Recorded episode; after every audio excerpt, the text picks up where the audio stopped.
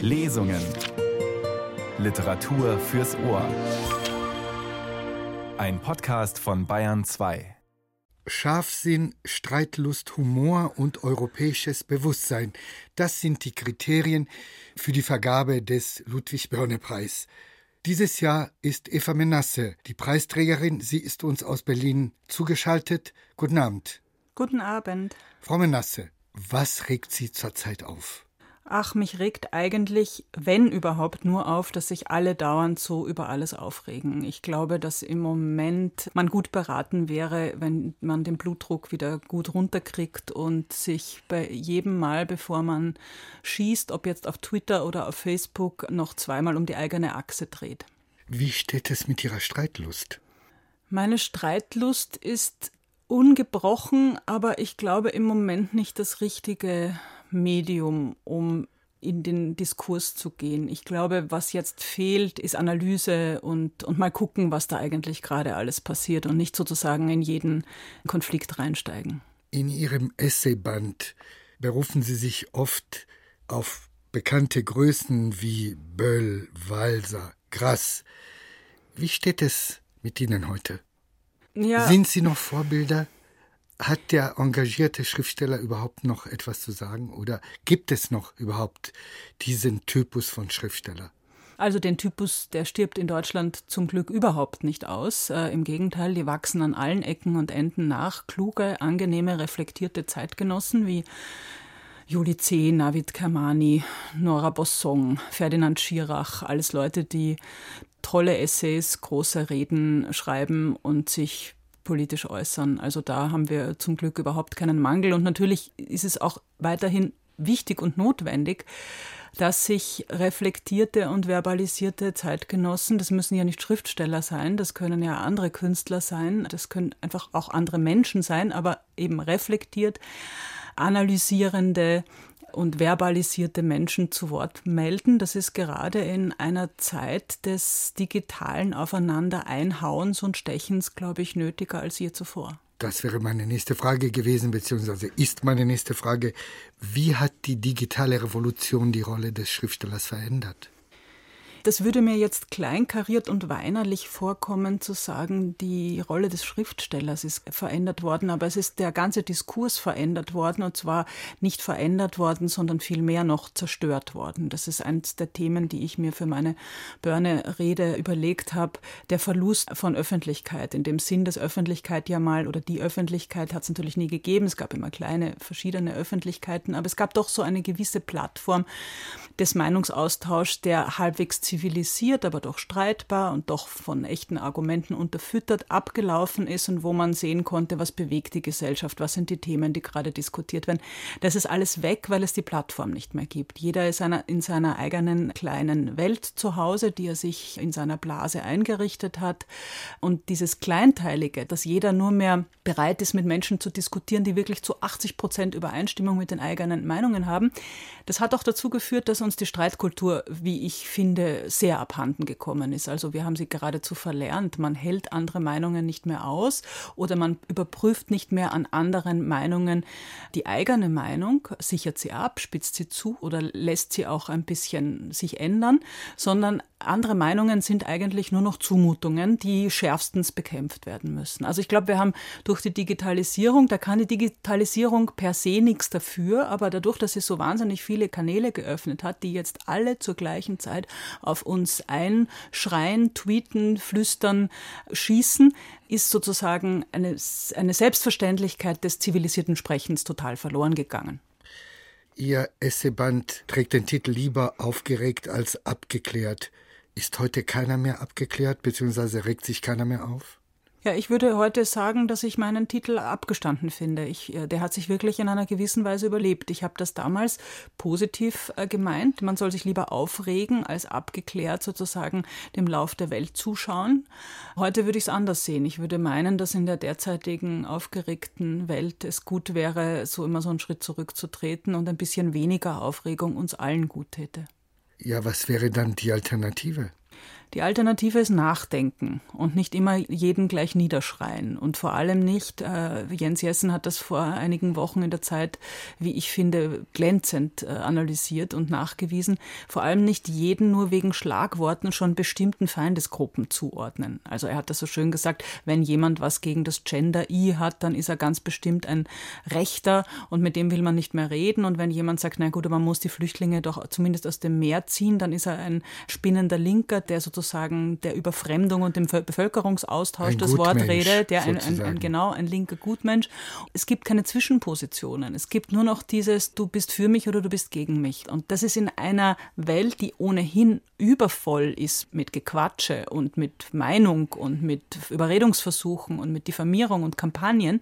In so einer Welt ist es, ist es besser, ruhig zu bleiben. Aber die Splendid Isolation ist auch keine Lösung. Der rede ich aber auch nicht das Wort. Ich meine nur, dass man dass man ähm, überlegen muss, jeder für sich, welcher Kampf lohnt und dass man nicht sozusagen zum fünften Mal hin und her fetzen muss auf Facebook oder, oder auf Twitter, dass das wirklich vergeudete Emotionen und auch vergeudete Lebenszeit vor allem ist. Ich mache das sowieso nicht, aber ich beobachte oder ich weiß, wie früher mal äh, anerkannte Intellektuelle sind sozusagen der Twitter-Sucht verfallen und können offenbar gar nichts anderes mehr als ununterbrochen twittern. Ich glaube, Splendid Isolation bedeutet ja, dass man sich ganz zurückzieht. Ich würde sagen, man zieht sich einen Schritt zurück zugunsten des längeren Nachdenkens, aber auch von Thesen, die dann länger halten können. In der Jurybegründung zum Ludwig-Börne-Preis wurde auch Ihr europäisches Bewusstsein gelobt. Wie europäisch fühlen Sie sich? Also Sie leben nun seit, seit mehr als 20 Jahren hier in Berlin. Wie ist Ihr Verhältnis zu Deutschland und gleichzeitig zu Europa? Wenn man aus einem kleinen Land wie Österreich kommt, mit dem man politisch ja immer schon gewisse Probleme gehabt hat, dann ist es natürlich sowieso sehr verführerisch, sich in die größere Lade einordnen zu wollen. Also ich habe mich immer schon europäisch gefühlt, aber so wie die Welt heute ist, fühle ich mich europäischer denn je. Das hat natürlich auch was mit Literatur zu tun, aber ich finde wirklich, dass Europa das ist jetzt sozusagen total kontinentalpatriotisch, Europa der interessanteste und vielfältigste und tiefsinnigste Kontinent ist, den ich mir denken kann. All diese Sprachen und Kulturen und diese Vielfalt auf so kleinem Raum hat was wahnsinnig Faszinierendes und letztlich hat auch die immer blutige Geschichte doch unsere Wahrnehmung für Gefahren geschärft. Wenn man sich allein anschaut, wie herablassend manche Amerikaner über Europa urteilen, dieses Old Europe, da lache ich und sage, ja, das bin ich gern. Ich bin gern so ein bisschen skeptisch und verhalten und historisch gebildet und, und vorsichtiger und, und ich weiß, was alles kommen kann und ich habe sozusagen, ich trage dieses kulturelle Erbe in mir. Und mittlerweile fühlen Sie sich unter Pifkes auch wohl. mittlerweile, ja, ich habe mich unter Pifkes immer wohl gefühlt. Das ist ja auch ein, ein, ganz interessanter Umstieg von einem deutschsprachigen ins andere deutschsprachige Land. Das ist ja vielleicht für Slowaken oder Italiener oder Briten gar nicht zu verstehen, dass es da überhaupt Unterschiede gibt. Aber diese kleinen Unterschiede, die sind ja dann umso bedeutsamer. Also ich werde, glaube ich, nie aufhören, diese minimalen, kleinen, aber sehr fast psychologisch verschränkten Unterschiede Unterschiede zwischen Österreich und Deutschland zu studieren. Das kann ich nachvollziehen. Klammer auf, haben Sie mittlerweile den deutschen Pass? Äh, das ist jetzt eine sehr schöne Frage, denn Sie sind jetzt der erste Journalist, dem ich gestehen kann, dass ich in diesem September den Einbürgerungstest machen werde und danach den deutschen Pass beantragen werde. Diese Tests haben ja einen sehr schlechten Ruf und ich weiß nicht, ob der Schriftsteller Ludwig Börne darin vorkommen wird. Nein, das nicht. Ich habe die 310 Fragen schon online mal gemacht, weil ich einfach wissen wollte, worum es da geht. Es gibt ja so ein paar Dinge in Deutschland, die ich immer noch nicht verstehe oder zu, zum Beispiel einem Österreicher nicht erklären kann. Zum Beispiel die, die Sache mit den zwei Stimmen bei der Wahl. Das äh, habe ich vielleicht verstanden, aber wiedergeben könnte ich es vielleicht nicht so genau. Aber jedenfalls sind diese Fragen sehr, sehr einfach. Börne kommt nicht vor. Es kommt ein bisschen DDR-Geschichte vor und Berliner Geschichte natürlich, wenn man in Berlin ansucht und ansonsten Grundgesetz und Meinungsfreiheit. Also das Übliche eigentlich. Aber bei uns sollte er vorkommen. Wie ist Ihr Verhältnis zu diesem Glanzlicht der deutschen Kultur? Ja, ich habe ihn schon früh auf der Uni kennengelernt mit einer recht lustigen Geschichte. Wir mussten die Einträge in den biografischen Lexika vergleichen, also Börne und Heine. Und ich habe diese Hausaufgabe mit roten Ohren geschrieben, weil ich bemerkt habe, dass Heine eigentlich in den meisten Nachschlagewerken der Germanisten ähnlich dargestellt wird, mit so einer gewissen wie soll ich sagen, Weihrauch umwehten Distanz. Bei Börne waren sich die unterschiedlichen Lexika sehr uneins. Bei den einen war ein großer sozialistischer Vorkämpfer, bei den anderen eher so ein, äh, ein bisschen revolutionärer Jude. Das wurde dann auch in manchen Lexika rausgestellt. Und ich habe wirklich sehr gern diese Hausaufgabe gemacht. Aber als ich sie dann abgegeben habe, hat mich der Dozent nach vorn gerufen und hat mich sehr scharf und streng gefragt, schreibt Ihr Bruder Ihre Hausaufgaben? Und da war ich dann schon sehr beleidigt, aber... Mit Ihrem Bruder meinte er Robert Menasse, Robert Menasse genau. klar.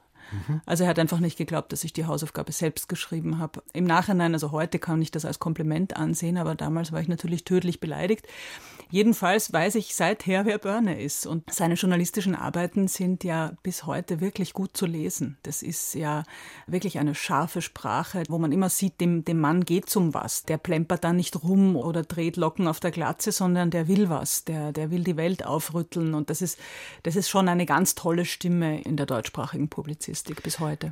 Zu dem Börne-Preis haben wir bereits gratuliert. Jetzt haben Sie auch noch eine neue Aufgabe. Sie sind Stadtschreiberin. Ja, das ist auch was Lustiges. Und ne? zwar ne? von Mainz. Ja. Wie sind Sie denn dazu gekommen?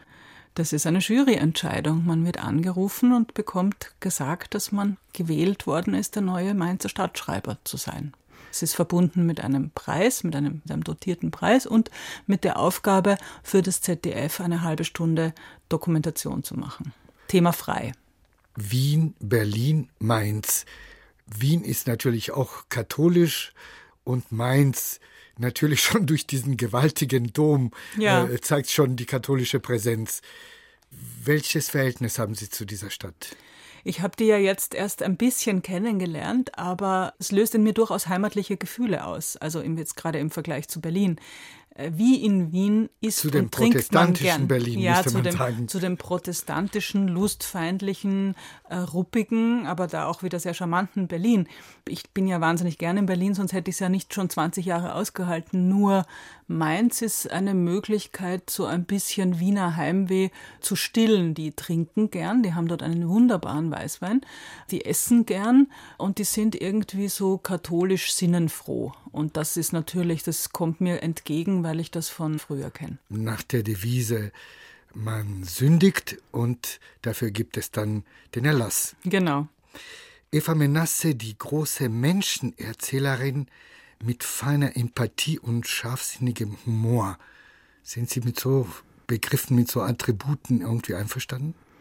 Ja, wissen Sie, das ist immer ein bisschen komisch, wenn man darüber nachdenken soll, ob die Lobesranken, die um einen gewunden werden, ob man die jetzt richtig oder falsch findet. Ähm, ich habe manchmal ein bisschen das Gefühl oder die Angst, dass mir der Humor verloren geht beim Schreiben, einfach aufgrund der Weltlage. Aber empathisch, glaube ich, bin ich schon, das versuche ich zumindest. Also ich mag keine kalte Literatur. Wenn, wenn Menschen sehr gut schreiben können, sehr gewandt sind mit ihrem Sprachvermögen, dann ist es natürlich immer leicht, Figuren fortzuführen. Und ich glaube, als junges Mädchen, als Journalistin habe ich das schon auch gemacht, einfach weil ich es gekonnt habe. Und das ist aber etwas, was ich mir sehr stark abtrainiert habe. Ich möchte gerne, zumindest auf meine literarischen Figuren, immer mit Zuneigung blicken, auch wenn sie auch wenn sie fehlbare Menschen sind. Frau Menasse, wir gratulieren und flechten natürlich auch Girlanden, ehrliche Girlanden. Alles Gute, bis bald. Vielen Dank.